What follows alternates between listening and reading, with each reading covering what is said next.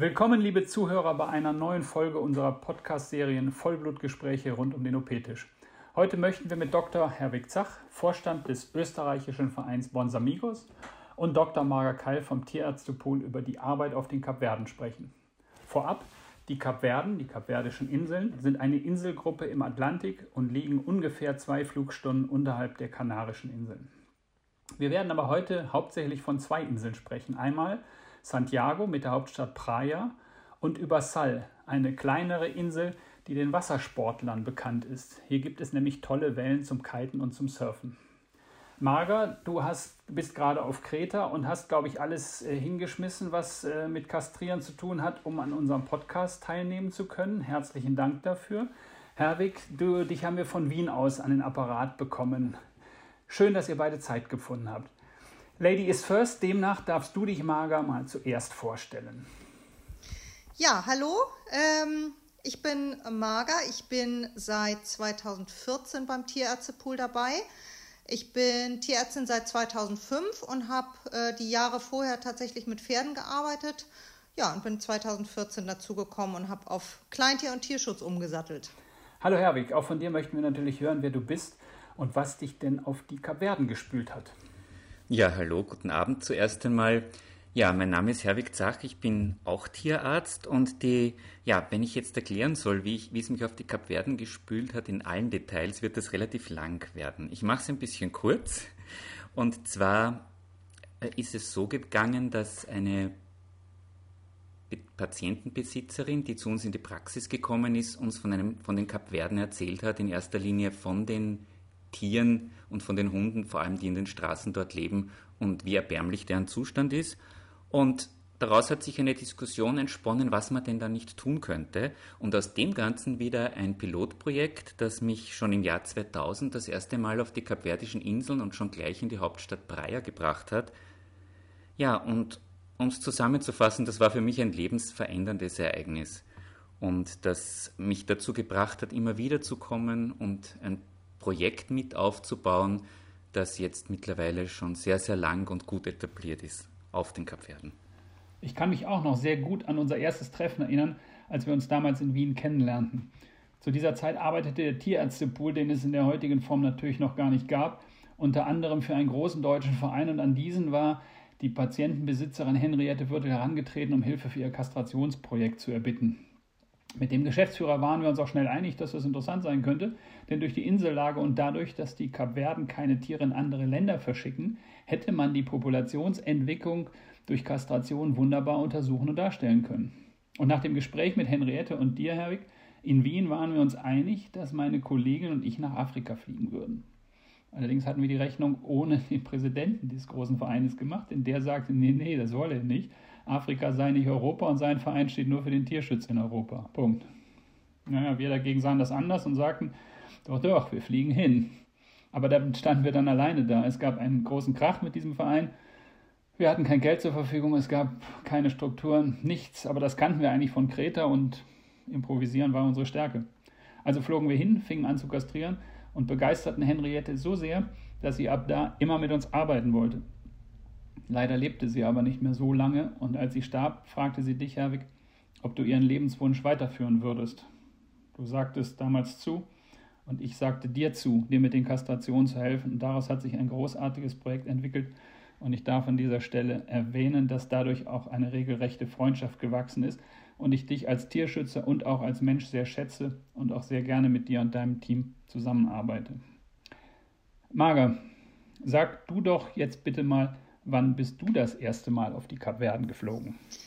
Ich war Anfang 2015, im Januar, das, äh, Januar 2015 war ich das erste Mal auf Sal. Das war für mich sehr spannend, weil das auch mein allererster Alleineinsatz, sag ich mal, war.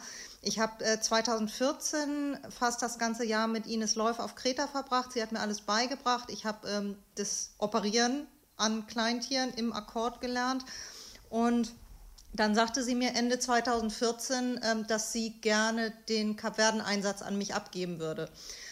Und das war natürlich extrem spannend. Da stand ich nun in Afrika und äh, hatte eben niemanden mehr neben mir, der mir auf die Finger guckt und mir notfalls helfen kann, wenn was schief geht. Ähm, und das hat mich, glaube ich, auch sehr an Zall gebunden. Ich weiß, dass du die Seefahrt liebst und auch schon mehrere Jahre auf einem Boot in Ägypten gelebt hast. Und äh, du bist also keine Hamburger Vorgartenpflegerin, sondern eher eine Dürn fürs Abenteuer. War für dich der Weg zum Tierärztepool denn leicht? Der Weg war tatsächlich leicht für mich und ähm, ich bin auch sehr froh, dass ich da gelandet bin. Also bei mir war es so, ich habe nach dem Studium ungefähr fünf bis sechs Jahre mit Pferden gearbeitet. Erst in der Pferdeklinik und dann in der Fahrpraxis. Dann war ich ähm, drei Jahre im Ausland unterwegs, ohne tierärztlich tätig zu sein. Und als ich wiederkam, wollte ich einfach was anderes machen. Und ich, ich kannte den Tierärztepool, weil äh, Bekannte von mir, Mike und Nasima, die haben ein, zwei Jahre auch für den Tierärztepool gearbeitet und ich habe das immer im Hinterkopf gehabt. Und es hat mich immer schon interessiert und dann habe ich die Chance ergriffen und habe gesagt, ich rufe einfach mal an und frage, ob der Tierärztepool gerade jemanden braucht. Und so war es dann Gott sei Dank auch. so war es Gott sei Dank auch. Und ähm, ja, so bin ich da gelandet. Und äh, ich habe es bis heute nicht bereut. Es ist genau das, was mir Spaß macht. Ne? Und was fasziniert dich an den Kapverden?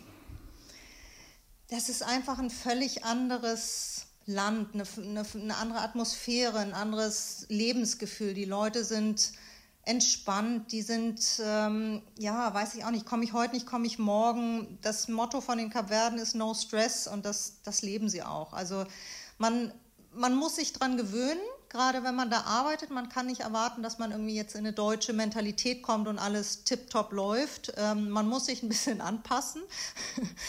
Und wenn man das kann, dann kann man aber äh, eine sehr, sehr tolle Zeit da haben. Okay. Herwig, du hast schon über die Anfänge berichtet. Kannst du vielleicht noch ein bisschen auf die Situation der Menschen auf den Kapverden eingehen?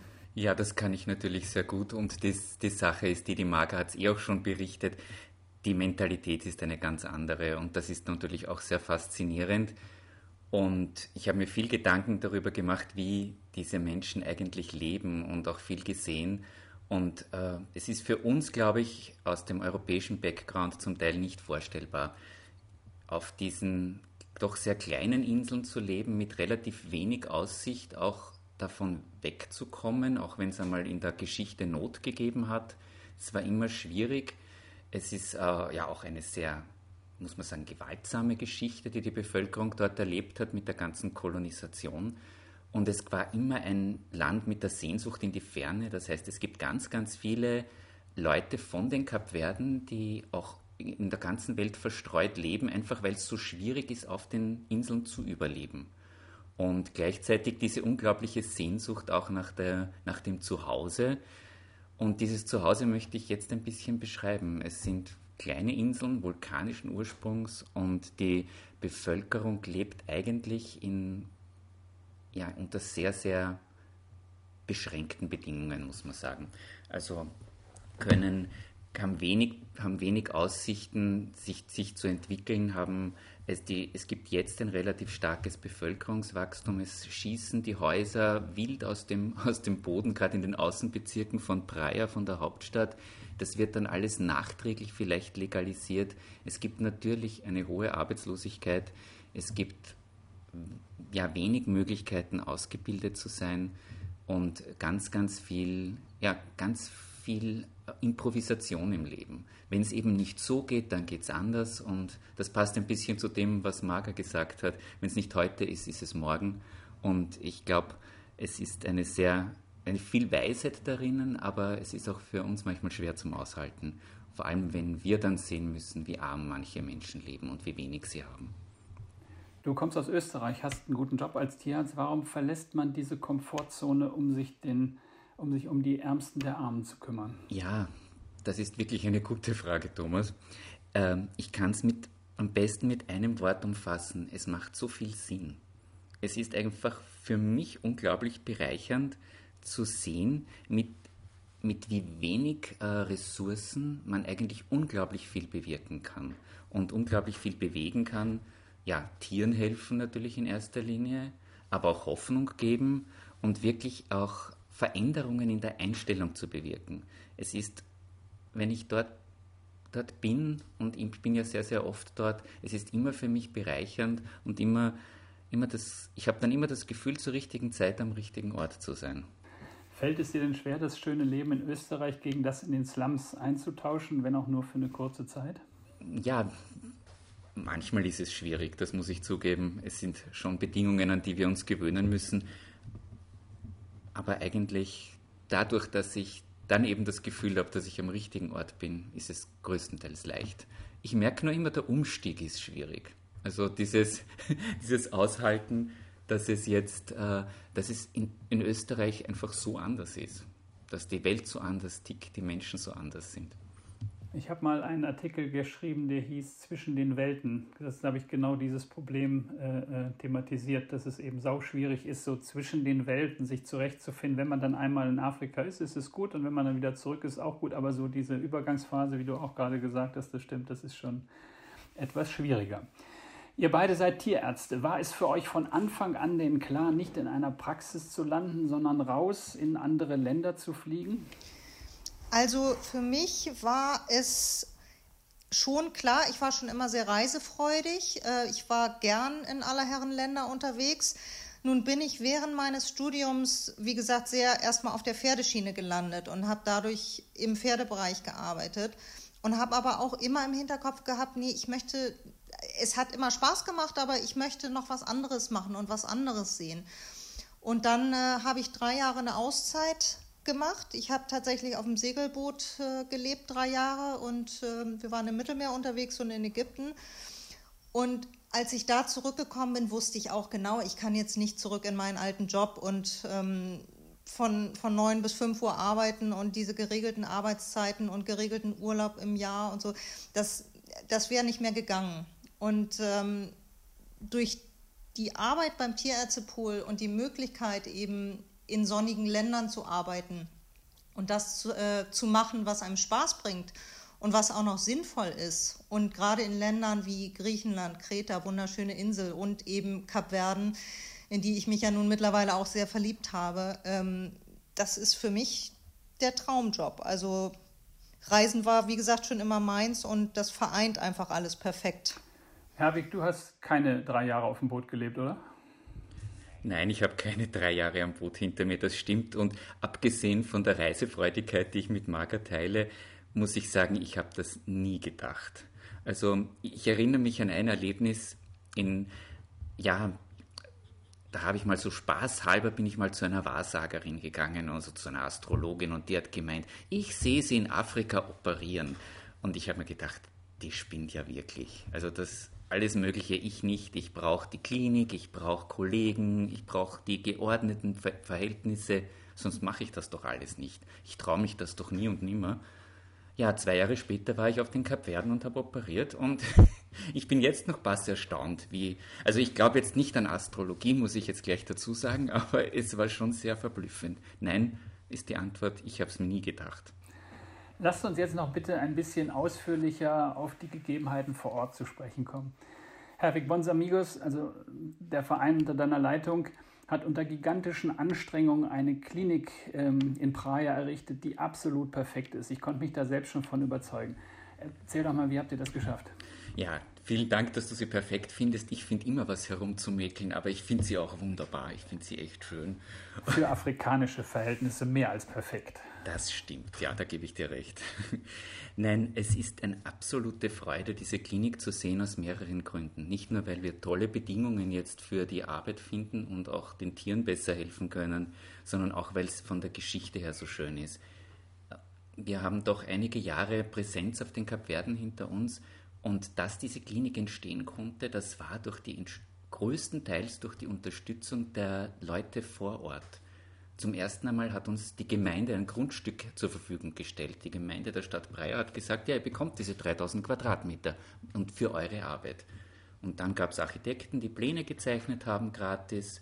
Und dann gab es äh, Unternehmer, die eingesprungen sind, Material zur Verfügung gestellt haben, Privatpersonen haben mitgearbeitet. Ich war völlig perplex, wie das alles zusammengeht und bin unglaublich dankbar. Und es ist auch ein Beleg dafür, dass unsere Arbeit geschätzt wird. Es ist einfach wie ein kleines Wunder für mich gewesen. Marga, das erinnert uns jetzt nicht an Griechenland, oder? Es sind deutlich andere Verhältnisse. Herwig, da hast du also genau das richtige Land dir ausgesucht. Aber erzähl uns bitte nochmal, äh, wer leitet denn die Klinik, beziehungsweise was hast du da für ein Team um dich rum und wie hast du das organisiert, die Arbeit dort? Ja, das ist, äh, hat sich jetzt in den Zeiten von, von Covid-19 als sehr gut herausgestellt, was, wie wir die Sache aufgestellt haben, weil unsere Idee war es immer auch äh, sehr auf, de, auf, ein Team vor Ort zu setzen. Das heißt, es gibt jetzt ganz, ganz wenige richtig ausgebildete Tierärzte auf den Kapverden, aber es gibt auch äh, Personen, die ja, das heißt Veterinario Technico, also Veterinärtechniker. Das ist so eine ja, praktische Ausbildung, sowas wie medizinischer technischer Assistent vielleicht am ersten. Und da gibt es doch einige und davon haben wir auch einige in unserem Team unter der Leitung einer Tierärztin. Und äh, dieses Team arbeitet sehr, ja, sehr erfahren, sagen wir, und auch sehr selbstständig. Und äh, ja, und dadurch, dass wir einfach auch äh, ein lokales Team haben, haben wir auch die ganzen lokalen Verbindungen. Das heißt, wenn es um organisatorische Dinge geht, ist die Sprache natürlich überhaupt kein Problem. Oder ob man jemanden, den, eine wichtige Person ansprechen kann und einen Termin bekommt. Das funktioniert einfach. Also kann man doch behaupten, dass durch die Arbeit am Tier, am Tierschutz auch den Menschen geholfen wurde. Mhm. Das sehe ich auf alle Fälle so. Besser geht ja gar nicht, ne? Mhm. Äh, Marga, wie arbeitet denn der Tierärztepool jetzt mit Bonsamigos zusammen? Erzähl das doch mal aus deiner Sicht. Also wir machen das so, äh, ich habe meine Basis inzwischen auf Sal. Ich habe auch inzwischen ein Apartment auf Sal. Äh, ich habe die Insel als meine Insel auserkoren. Da äh, versuche ich so viel wie möglich äh, zu kastrieren mit Hilfe von Menschen vor Ort. Und dann fliege ich auf die anderen Inseln, je nachdem, wo gerade große Kampagnen stattfinden. Zum Beispiel, wenn jetzt in Praia große Kampagnen vor Ort stattfinden, dann fliege ich zur Unterstützung rüber, arbeite in der Regel zwischen zwei und vier Wochen mit dem Klinikteam zusammen vor Ort und fliege dann meistens wieder zurück nach Sal und dann gibt es auch auf Boa Vista, das ist die Nachbarinsel von Sal, da gibt es auch noch eine sehr schöne Klinik. Da fliege ich auch zur Unterstützung immer mal hin, meistens wochenweise und ähm, dann haben wir auf Brava, das ist mit die kleinste Insel von den Kapverden, da fliegen wir Einsätze auch zusammen im Team mit den Bon Amigos. Fliegen wir zusammen rüber, beziehungsweise fahren mit der Fähre, da gibt es keinen Flughafen. Und äh, ja, so sieht unsere Zusammenarbeit aus. Also ich unterstütze, aber die meisten Inseln haben eben auch ihre eigenen Teams vor Ort, die auch dauerhaft vor Ort sind. Und das ist auch sehr, sehr wichtig dass einfach dauerhaft auch für Notfälle jemand vor Ort ist und ähm, Ansprechpartner vor Ort da sind, wo die Leute ihre Tiere hinbringen können. Herwig, in den Zeiten, in denen Margaret dann eben nicht rüberkommt, um eine Kampagne oder eine Aktion mit dir zu, äh, also eine Kastrationsaktion zu planen, was, was passiert denn mit der Klinik in dieser Zeit? Ja, wir sind da mittlerweile recht, recht gut aufgestellt und haben schon unsere, unsere Pläne. Das heißt, wir es gibt eben sehr wohl auch Kastrationen, es gibt auch kleinere Einsätze in dieser Zeit. Es gibt äh, allerdings auch, was mir besonders am Herzen liegt, auch diese Möglichkeit, ganz schnell auf Krisensituationen zu reagieren. Wenn man sich vorstellt, irgendwo ja, lebt auf der Straße zum Beispiel eine Hündin mit einem ganzen Wurf Welpen und ja, keiner weiß eigentlich, was man damit tun sollte, dann sind die Bonsamigos vor Ort. Wir können das Tier dann auch zu uns in die Klinik holen. Äh, wir können auch Tiere, die, die herumstreunen, auch einzeln einfangen und, und auch zum Beispiel kastrieren und dann wieder an ihren Platz zurückbringen. Und was natürlich ganz wesentlich ist, ist einfach, es gibt eigentlich einen Notdienst. Es ist fast, ja, fast rund um die Uhr jemand erreichbar, wenn, wenn etwas passiert mit einem Tier. Also, und wir haben eigentlich alle Hände voll zu tun. Also Marga und ich, wir denken jetzt schon wieder nicht an Griechenland, oder? Ja, es ist ja eigentlich, eigentlich traurig, dass ein europäisches Land hinter einer Kap Verde, also hinter, hinter afrikanischen Inseln zurücksteht. Das muss man da einfach mal so sagen. Marga, wenn jetzt ein Einsatz geplant ist, in dem du dann da ähm, mit die Leitung übernimmst, wie stellen sich unsere Zuhörer das auf den Kapverden vor, die vielleicht noch nie vor Ort waren? Oder ich gehe mal davon aus, dass viele Zuhörer noch nie auf den Kapverden waren. Kannst du das ein bisschen beschreiben? Also das läuft, läuft in der Regel folgendermaßen ab. Ähm, sagen wir, ich fliege jetzt rüber nach Praia. Das äh, Team vor Ort hat in der Regel alles schon organisiert und vorbereitet. Die haben mit den Behörden gesprochen. Die äh, haben sich um einen Raum gekümmert. Wir haben natürlich die Klinik da, aber es wird eben in den Stadtteilen vor Ort operiert. Genauso ist es auf Sall.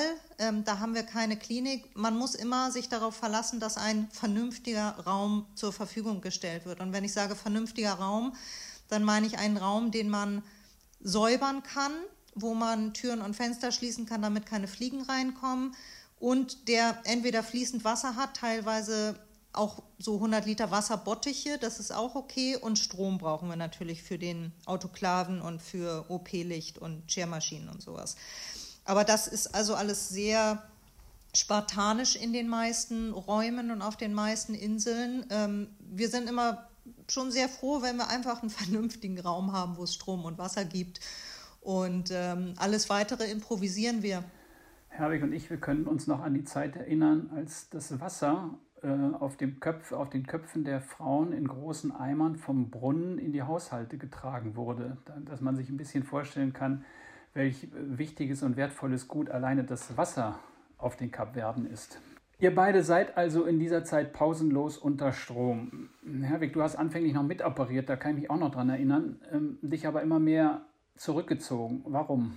Ja, das hat sich so ergeben. Das war eigentlich auch nicht meine Vorstellung. Ich sage das offensichtlich sehr oft, dass das nicht so geplant war. Es, es hat wirklich eine Notwendigkeit gegeben. Man muss sich, ihr müsst sich vorstellen, es ist einfach immer größer geworden, die Organisation. Es ist darum gegangen, dass eben Menschen vor Ort die Arbeit verrichten. Es ging darum natürlich auch, auch Spender zu gewinnen oder ja, und, und, und auch, auch Unterstützungen einzuholen, Medikamente auf die Kapverden zu bringen, behördliche, äh, ja, behördliche Genehmigungen einzuholen. Also ich bin eigentlich hineingewachsen darin, dass ich vor allem diese, diese Organisation mache, dieses Management, alles rundherum und und muss dann auch ehrlich zugeben, die, die Leute, die das ganze Jahr hindurch ununterbrochen operieren, die sind dann einfach auch viel schneller als ich, weil diese Mengen operiere ich nie. Und das ist, es war dann einfach auch unökonomisch. Mir tut es immer noch leid, muss ich zugeben, aber es ist einfach die vernünftigere Zugangsweise. Und ich wollte noch kurz etwas ergänzen zu, diesem, zu diesen vernünftigen Räumen, weil das ist, glaube ich, auch eine schöne Vorstellung. Wir haben einen mobil, mobilen OP, also wir haben einen mobilen Operationsraum, der in einem alten Schiffscontainer eingerichtet ist. Das heißt, es erfüllt ein bisschen die Bedingungen, die Mager geschildert hat. Man kann einen Wasserbottich reinstellen und hat quasi fließendes Wasser. Man kann natürlich Strom anschließen und was der große Vorteil ist, man kann das mit einem Pickup einfach auch woanders hinbringen. Und in den Gebieten, gerade in den Außenbezirken, wo es keine wirklich vernünftigen Bauwerke gibt, können wir auf einen freien Platz den Container hinstellen und dort einen mobilen Operationssaal einrichten. Ja, dieser Container, das muss ich auch sagen, der ist großartig, wer sich den ausgedacht hat. Ähm, das ist einfach fantastisch, weil man auch weiß, da hat man alles. Man muss, also es ist manchmal so, die Behörden sagen einem, okay, wir haben einen Raum und dann kommt man da morgens hin und möchte anfangen zu operieren und denkt sich, okay, das ist jetzt alles nicht so optimal. Und bei dem Container weiß ich, was ich habe. Da kann ich einen Kühlschrank anschließen, der ist drin. Da weiß ich, ich kann mein Licht anschließen, der wird da und da hingestellt. Und ich weiß, ich, ich komme da morgens an und ich kann loslegen und erlebe keine bösen Überraschungen. Also das ist schon sehr, sehr durchdacht. Jetzt habt ihr ja schon so ein bisschen anklingen lassen, dass auf den Inseln das Motto No Stress seine Gültigkeit hat. Dort wird ganz anders gelebt. Es ist lauter, es ist bunter. Man kann sich das kaum vorstellen und in Worte fassen. Wenn wir das trotzdem versuchen wollen, Marga, was unterscheidet die Kapverden von Deutschland und was von anderen Inselgruppen? Also in erster Linie findet das Leben auf den Kapverden mal draußen statt die Kinder, die, wir sagen immer, auf den Kavernen lebt einfach alles auf der Straße. Die, die Erwachsenen und die Kinder und die Hunde und die Schweine und die Hühner, es lebt alles auf der Straße. Und ähm, es ist einfach, die Kapverdianer sind eine Frohnatur. Die, es ist immer gute Laune irgendwo, es ist immer Musik und ähm, es sind auch, wenn, wenn solche Kastrationsevents stattfinden, wir haben immer Horden von Kindern drumherum und ich möchte die auch gern dabei haben. Die müssen natürlich ein bisschen Abstand halten, damit sie, die können gerne zugucken, da bin ich auch immer sehr froh drum. Ähm, die sind sehr interessiert und ähm, ja, es ist einfach, die Leute sind fröhlich und das, das färbt ab. Das ist dieses ganze Flair. Es hat wahrscheinlich auch so ein bisschen was von Karibik und Urlaubsflair. Und wenn man dann noch einen weißen Sandstrand nebenan hat, ähm, das macht einfach eine ganz andere Stimmung aus als hier in Europa. Siehst du das genauso, Herwig? Ja, zum Teil sehe ich das auch so. Und gerade für die Inseln wie Saal stimmt das sicher sehr gut. Auch mit diesem weißen Sandstrand, das ist wirklich ein schönes Bild, an den habe ich schon lange nicht mehr gedacht, Marga. Ich sehe halt mehr diese Hauptstadt Praia. Und Praia ist schon auch ein, ein Moloch oder ein hartes Pflaster. Ist riesig gewachsen in den letzten Jahren und hat auch ganz viel Verkehr. Und ich, es ist eine andere Welt einfach natürlich ich glaube, die Menschen sind, und das war für mich dieser springende Punkt, sind, obwohl sie viel weniger Ressourcen haben, jetzt auf gar keinen Fall unglücklicher als wir. Und das ist etwas, was mir immer sehr zu denken gibt, wenn es darum geht, dass irgendjemand in Österreich oder in Europa glaubt, er braucht jetzt dies und das, um glücklich zu sein. Also das kann ich definitiv verneinen, das habe ich dort unten gelernt. Das kann ich definitiv bestätigen. Aber selbst in Praia, Praia ist eine sehr laute Stadt. Ähm, ich muss auch ehrlich sagen, ich könnte in Praia nicht monatelang am Stück leben. Es würde mich wahnsinnig machen. Aber ich bin einfach immer froh, wenn ich zu den Kampagnen rüberfliegen kann. Ich weiß, es ist alles sehr laut, es befinden sich immer sehr viele Leute in dem OP-Raum. Das Kreol, was dort gesprochen wird, ist generell eine sehr, sehr laute Sprache. Man denkt immer, die Leute streiten sich, aber die unterhalten sich nur ganz normal. Aber dementsprechend ist der Lärmpegel in den OP-Seelen und die Jungs sind natürlich völlig dran gewöhnt. Äh, ich muss manchmal auf den Tisch hauen und sagen, so, jetzt ist hier mal Ruhe, jetzt gehen wir alle raus, ich muss mich konzentrieren. Aber auf der anderen Seite, es ist einfach diese Lebensfreude, auch die merkt man in Praia. Es ist natürlich ein ganz anderes Flair, wie du sagst, Herwig. Ähm, es ist eine Großstadt und es gibt viele Autos und sowas. Aber die Leute sind glücklich. Das kann man denen ansehen. Marga, wie gehst du denn mit der Gefahr um, die auf den Kapverden lauert? Beispiel Malaria oder Denguefieber? Also da mache ich mir überhaupt keine Sorgen rum. Es ist ja generell sehr trocken, das Klima. Ich weiß, dass Madueno Malaria hatte. Ähm, das sind aber dann ein paar Tage im Jahr, wo es wirklich mal regnet, wenn es denn überhaupt mal regnet. Und ähm, wo so eine Gefahr auch da ist, klar passe ich auch auf, dass ich Mückenschutz habe, aber auf Sal ist die Gefahr nicht wirklich groß, wenn dann eher auf grüneren Inseln, wo es auch mal viel regnet, vielleicht auf Santo Antau. Aber über solche Krankheiten, da habe ich auch noch von niemandem was gehört, der wirklich daran erkrankt ist. Insofern mache ich mir da keine Sorgen. Herr Wicht, die Kriminalität ist ja gleichfalls hoch. Du selbst bist auch schon mal überfallen worden und auch ich habe schon Schießereien mitbekommen. Kann man damit umgehen? Ja, die Antwort ist einfach ja. Ich sehe das so ich verstehe das, dass wir einfach als, als Europäer in den Augen vieler armer Kapverdianer einfach unendlich reich sind. Also jemand, der sich das leisten kann, dass er überhaupt herkommt, der muss ja einfach unglaublich viel Geld haben. Und es ist einfach ein, ein Gesetz der Welt, dass wenn eine große Schere zwischen arm und reich ist, und die ist in Ländern wie Kap Verde extrem groß, auch dort gibt es sehr reiche Leute, dann ist die Kriminalität höher, auch unter den Kapverdianern. Wenn und äh, auch die Kapverdianer müssen aufpassen. Und natürlich können die das viel besser als unser einer, wenn wir in so eine Situation kommen, die wir noch nicht kennen. Und ja, ich würde sagen, das habe ich sehr schnell gelernt, dass man, dass man zum Beispiel zu gewissen Nachtzeiten nicht an, nicht an gewissen Orten ist, wo man weiß, dass man vielleicht überfallen werden konnte. Ich habe es halt einmal erleben müssen, damit ich es auch wirklich ernst nehme. Und ja, und ich denke mir, wir sollten eher daraus lernen, dass man wirklich auf die Umgebung schaut, zum einen, und zum anderen auch, was mit der sozialen Entwicklung generell passiert, weil das blüht überall, wo einfach sehr viele arme Leute leben müssen. Marga, du hast versucht, einen kleinen offiziellen OP-Raum auf Sal einzurichten. Wie stellen wir uns das vor? Also speziell dieses offizielle OP-Raum. Also was das Thema offiziell angeht, äh, ich bin auf den Kapverden offizielle Tierärztin. Das war nicht schwer, dort die Erlaubnis zu bekommen. Das hat ungefähr einen Monat gedauert. Ich musste meine Approbation einreichen und äh, ich weiß nicht mehr, ich glaube noch ein paar Zeugnisse. Und äh, einen Monat später konnte ich meine, meinen Papierkram, also meine kapverdische Approbation sozusagen abholen. Wir denken jetzt äh, schon wieder nicht an Griechenland, ne? Nein, wir denken nicht an Griechenland. ähm, das ist tatsächlich sehr unkompliziert. Ich bin da auch in der Tierärztekammer gemeldet. Und ähm, das macht schon mal einiges leichter. Dadurch bin ich offiziell. Auf den Kaverden ist es auch nicht so, wenn ich jetzt mal eine Kollegin mitnehme, die dort vor Ort mitoperiert, da sagt keiner was. Ähm, klar gucke ich, dass ich vorher Bescheid sage den Behörden, dass ich noch eine zweite Tierärztin dabei habe. Und dann sind die auch glücklich damit, dann, da gibt es keine Probleme. Und mein Raum, das ist also ein ganz einfacher Raum, den hat mir eine Tierschützerin zur Verfügung gestellt, die schon seit Jahren nicht mehr auf Sal war. Ich darf den Raum nutzen umsonst. Das Problem ist, es, es gibt keinen Strom. Das heißt, ähm, ich arbeite da mit Kopflampen und mit Akkuschermaschine. Das geht auch. Ich mache da keine großen Kampagnen in dem Raum, aber ich bin wenn ich länger auf den Kapverden bin, länger auf Sal bin, dann bin ich tagtäglich da und die Leute wissen, wenn ich da bin, die kommen vorbei. In erster Linie die Kinder. Die sind da auch sehr zuverlässig. Äh, wenn ich länger am Stück da bin, kommen die regelmäßig mit ihren schon kastrierten Hunden, damit ich die nochmal entwurmen kann und entflohen kann und äh, schicken mir dann auch andere Leute vorbei. Das ist schön. Also ich kann gut operieren, man kann den Raum sauber halten. Das Einzige ist, wie gesagt, es gibt keinen Strom. Das ist ein bisschen nervig.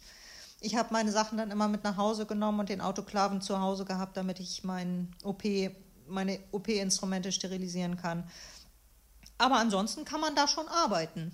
Also die Zusammenarbeit mit den Behörden funktioniert gut. Ähm, Herwig, ist das auf Santiago auch so? Ja, das ist auf Santiago auch so, Gott sei Dank. Das haben wir uns auch erarbeitet mit der Zeit, dass wir, glaube ich, ein guter, guter Kooperationspartner mittlerweile auf den, in Praia sind. Ich möchte nur daran erinnern, sonst würde uns auch die Stadtgemeinde kein Grundstück zur Verfügung stellen. Es ist grundsätzlich viel positive Einstellung da, egal ob jetzt Landwirtschaftsministerium, Gesundheitsbehörde, ja, Gesundheitsstadtrat, das funktioniert ganz gut. Äh, mit der Zusammenarbeit so direkt, wir probieren immer natürlich dann so Kooperationen zu machen und wer macht was. Da landen wir schon manchmal in den Mühen der Ebene und dabei, dass wir dann doch das meiste selber machen. Aber was ich sehr, sehr zu schätzen weiß, ist, dass uns für unsere Arbeit gedankt wird und dass sie geschätzt wird und in keinster Weise irgendwo boykottiert. Und das, glaube ich, ist ein schönes, ein schönes Zeichen. Ich würde noch gerne ich würde noch gern kurz was ergänzen, weil wir, äh, weil die Mage ja auch zu den Behörden, auch über, bei, den, bei der Zusammenarbeit mit den Behörden auch über die Kinder gesprochen hat. Ich finde das äh, eine ganz wesentliche Sache, die sich durch diese ganzen Projekte, die ich kenne, da auf jeder, egal auf welcher Insel durchzieht. Wenn man die Kinder hat auf, auf seiner Seite und die die Tiere bringen, mit denen sie spielen und die eigentlich ihre Freunde sind und sie zu uns Vertrauen haben und die Tiere bringen, es hilft den Tieren.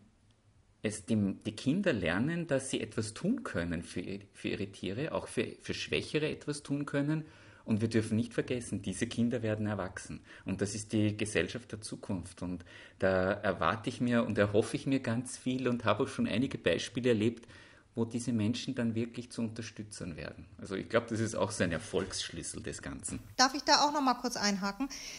Es ist es kommen sehr häufig auch Leute zu mir und fragen, wieso hilfst du denn den Tieren und nicht den Menschen?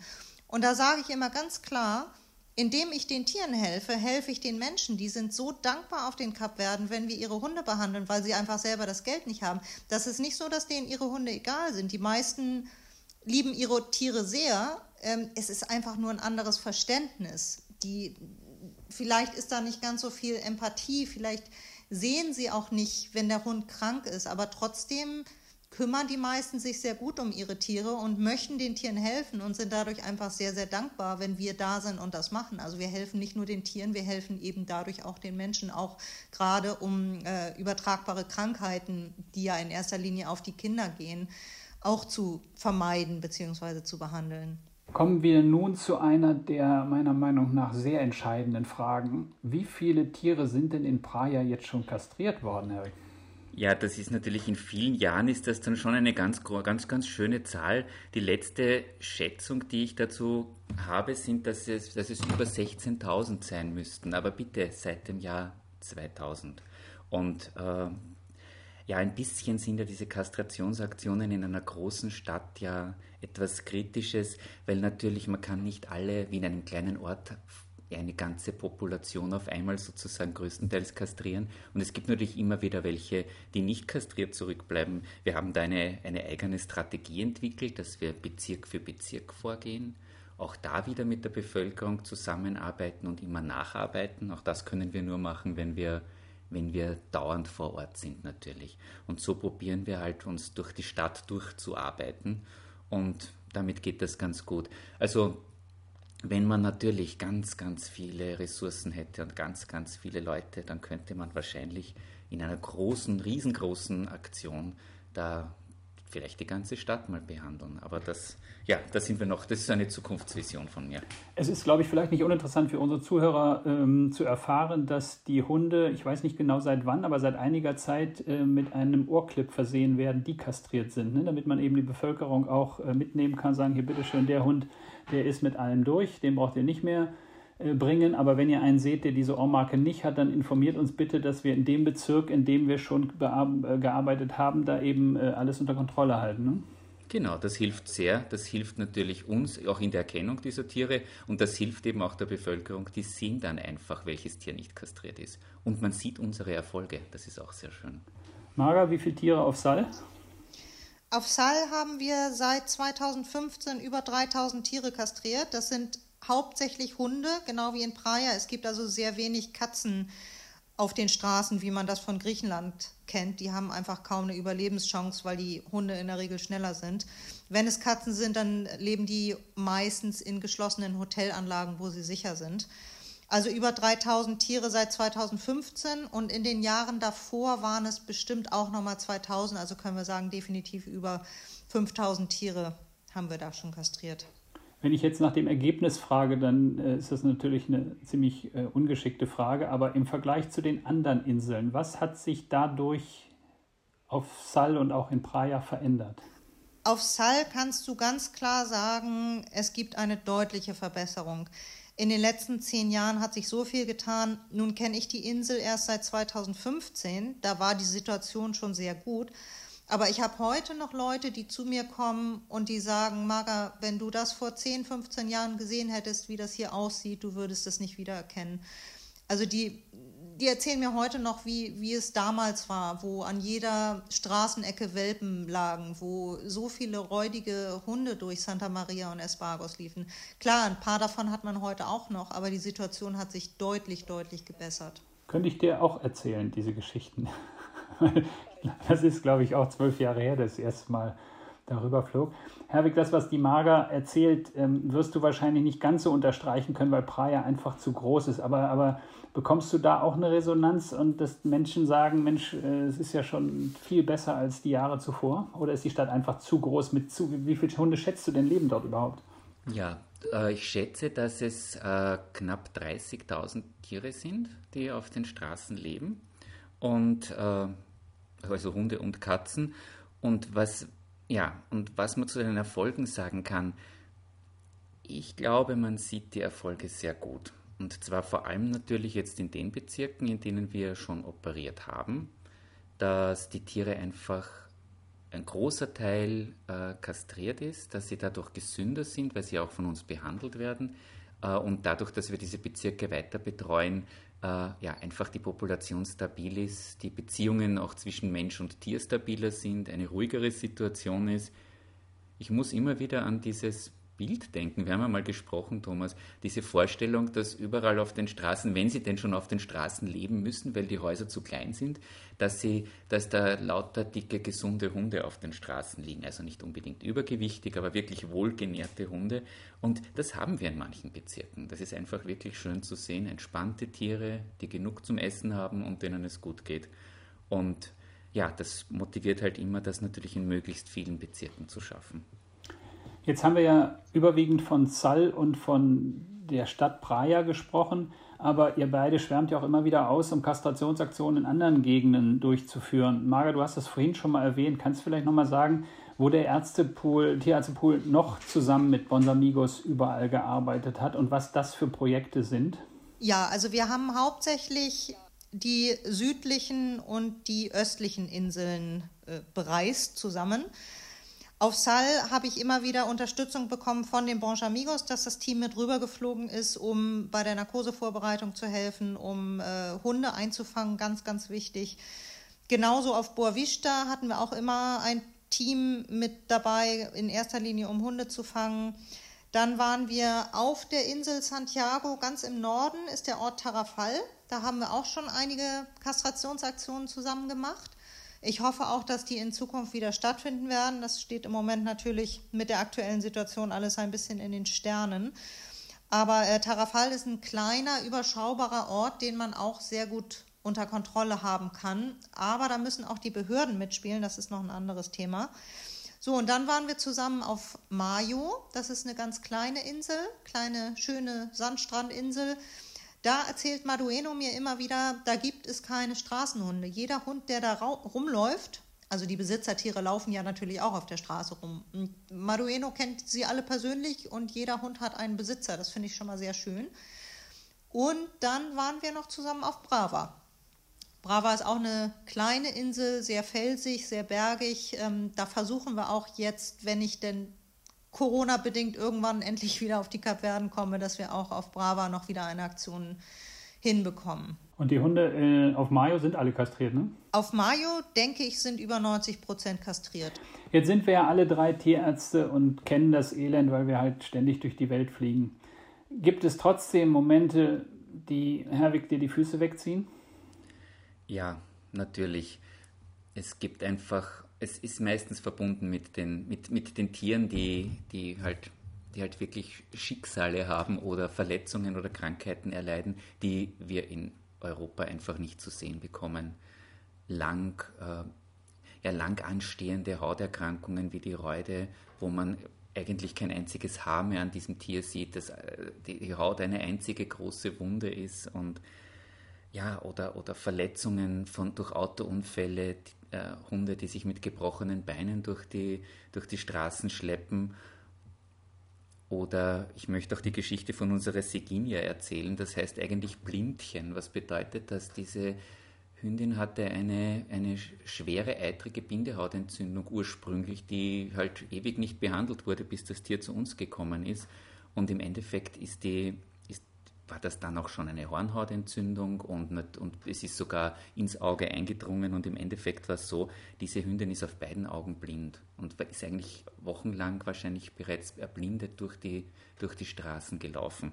Ja, und wenn man dann dieses Tier sieht, ja, und sich vorstellt, was es durchgemacht hat, das ist echt nicht ohne, ja. Wenn ich dich jetzt nach deinem schlimmsten Erlebnis frage, Marga, schießt denn auch sofort was in den Kopf oder verschwimmt das alles in einer, einer riesigen Wolke von Elend?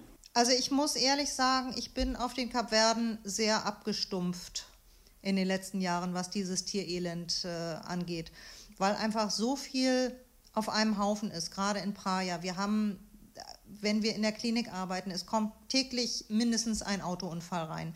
Mit offenen Knochen, mit äh, Haut, die irgendwo, weil der Hund über den Asphalt geschleift wurde, kaum noch vorhanden ist. Solche Bilder sieht man tagtäglich.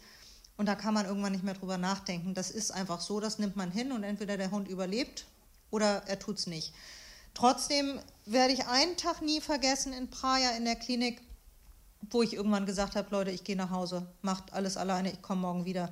Da sind mir, glaube ich, vier Tiere an einem Tag unter den Händen weggestorben.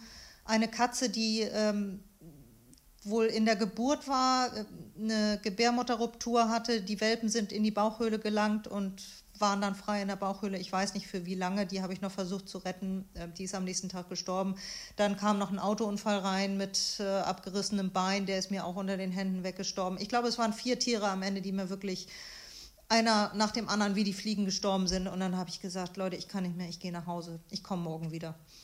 Da muss man dann auch einfach mal einen Schlussstrich ziehen und ähm, ja, aber es sind Gott sei Dank nicht alle Tage so. Es gibt ja auch genug, die man wirklich retten kann wo man was tun kann. Und ähm, gerade wenn man ein, eine Klinik hat, wo der Hund auch stationär untergebracht werden kann, dann hat man eine deutlich bessere Chance, einfach längerfristig zu behandeln, auch bei Knochenbrüchen ähm, oder notfalls muss man eben das Bein amputieren. Das ist eine andere Sache hier. Ich sag mal, von Griechenland kannst du die Hunde eventuell noch für eine komplizierte OP nach Deutschland schicken. Das geht auf den Kapverden nicht. Wenn da ein offener Bruch am Bein vorliegt, dann muss das Bein amputiert werden und der Hund muss, muss äh, mit drei Beinen weiterleben. Und es gibt einfach nicht genug Diagnostikmöglichkeiten, dass man den Tieren vernünftig helfen kann. Aber wir versuchen es einfach und wir, wir tun das, was wir tun können. Und da bin ich eben sehr dankbar, wenn man so einen Platz hat wie eine Klinik, wo man die Hunde stationär unterbringen kann und denen einfach eine Chance zumindest geben kann, ähm, wieder gesund zu werden. Würdest du denn sagen, dass diese Abhärtung auch einen gewissen Selbstschutz mit sich bringt? Dass du nicht im wahrsten Sinne des Wortes vor die Hunde gehst? Definitiv, auf jeden Fall. Das geht gar nicht anders. Wenn ich mir um jedes kranke Tier so einen Kopf machen würde, dann würde ich da nicht lange überleben. Das ist definitiv Selbstschutz, Eigenschutz. Und ich sage mir auch immer wieder, wenn ich solche Fälle kriege, ähm, mager abschalten, du tust, was du kannst und wenn der Hund es nicht schafft, dann schafft er es nicht. Es geht auch ganz gut bei den Hunden, die ich selber nicht kenne. Das Problem ist immer dann, wenn man so einen Hund länger bei sich hat und um das Leben von diesem Hund kämpft und äh, tagelang immer versucht, na, es wird ein bisschen besser, es wird ein bisschen besser und am Ende stirbt der Hund doch. Das sind die Momente, die mich natürlich genauso mitnehmen. Äh, aber das meiste versuche ich dann wirklich abzuschalten und mir zu sagen, ich kenne den Hund nicht, ich habe den einen Tag jetzt gekannt und ähm, da kann ich dann ganz gut abschalten. Ja, das kann ich nur unterstreichen. Entschuldigung, ich, du musst das noch kurz sagen. Ich, ich kann das nur unterstreichen, Marga. Es ist wirklich so, äh, natürlich muss man dann manchmal abschalten. Und was ich mir auch herhole zu diesen, äh, ja, zum Ausgleich ist, dass es geschehen ja auch so viele kleine Wunder. Ich denke jetzt gerade konkret an die, an die Vicentina, die damals wirklich einen ewig langen Weg zu uns gebracht worden ist, die äh, ja, die ihre Welten nicht auf die Welt bringen konnte. Und ich habe den Hund gesehen und habe mir gedacht, Mädel, du hast eigentlich keine Chance, aber du lebst. Ich probiere das jetzt. Und wir, ja, wir haben sie operiert und wir haben ein, ja, einen Kaiserschnitt gemacht und alles, was dazugehört. Und ich habe mir gedacht, na eigentlich, das schaut ja schrecklich aus. Und es ist, und es ist trotzdem geglückt. Und der Hund hat überlebt. Und ja, das sind halt dann die Dinge, wo ich mir denke, ja, es ist es einfach sowas von wert und es ist einfach sowas von schön. Und ja, und oft sind es wirklich ganz einfache Dinge, die man nur machen kann und es verändert sich für dieses Tier ja die Welt oder das Leben. Ich glaube, wir könnten noch endlos weiter erzählen. Ich fand es super spannend mit euch beiden, aber leider müssen wir irgendwann zu einem Ende finden. Trotzdem sei an dieser Stelle noch die Frage nach euren Zukunftsplänen und nach euren Zukunftswünschen erlaubt. Also ich fange mal an. Meine Zukunft, mein größter Zukunftswunsch ist, äh, dass ich bald wieder nach Sal fliegen kann. Eigentlich wollten wir jetzt gerade da sein. Und leider haben sie uns vier Tage vor Abflug den Flug nach Lissabon gecancelt, weswegen wir alles umgemünzt haben und jetzt auf Kreta sind. Ich hoffe trotzdem, dass ich im Mai endlich wieder nach Sal fliegen kann. Ich war seit über einem Jahr jetzt nicht da, Corona bedingt. Und ähm, ich weiß, die Leute rufen nach mir, ich höre tagtäglich fast, Marga, komm schnell her, wir brauchen dich. Und ähm, das wäre jetzt also mein Wunsch für die nahe Zukunft, dass ich bald wieder auf die Kapverden komme. Und bis dahin verbringe ich ein bisschen Zeit auf Kreta. Dann viel Erfolg weiterhin auf Kreta. Dankeschön. Und Herwig, deine Zukunftspläne und Wünsche? Ja, meine Zukunftspläne und Wünsche. Ich möchte natürlich, dass die Bons Amigos so groß und so stark werden, dass sie einfach die, nicht nur die ganze Stadt Praia vollständig unter Kontrolle bringen können, sondern am besten die ganze Insel Santiago und davon ausgehend eigentlich die ganzen Kapverden mitbetreuen können. Und meine Vision ist wirklich die, Marga hat es geschildert, es gibt auf vielen Inseln Initiativen, mal größere, mal kleinere, mal Einzelpersonen, die sich extrem engagieren, dass das alles ein Netzwerk ist und wir irgendwann einmal da sitzen können und sagen, hey, dieses Problem gibt es auf den Kapverden nicht. Ist erledigt. Das wäre schön. Das wäre schön, ja. Liebe Zuhörer, wenn Sie dieses Gespräch genauso spannend fanden wie wir und Fragen haben, die wir vielleicht in der Kürze der Zeit nicht beantworten konnten, so wie Sie es gewünscht hätten, oder wenn Sie noch irgendetwas haben, was Sie bedrückt, dann schreiben Sie uns einfach. Für heute war es das leider. Vielen Dank, Marga, vielen Dank, Herwig, und vielen Dank an die Zuschauer, äh, Zuhörer, dass Sie uns zugehört haben. Am Mikrofon waren Marga Keil, Herwig Zach und Thomas Busch.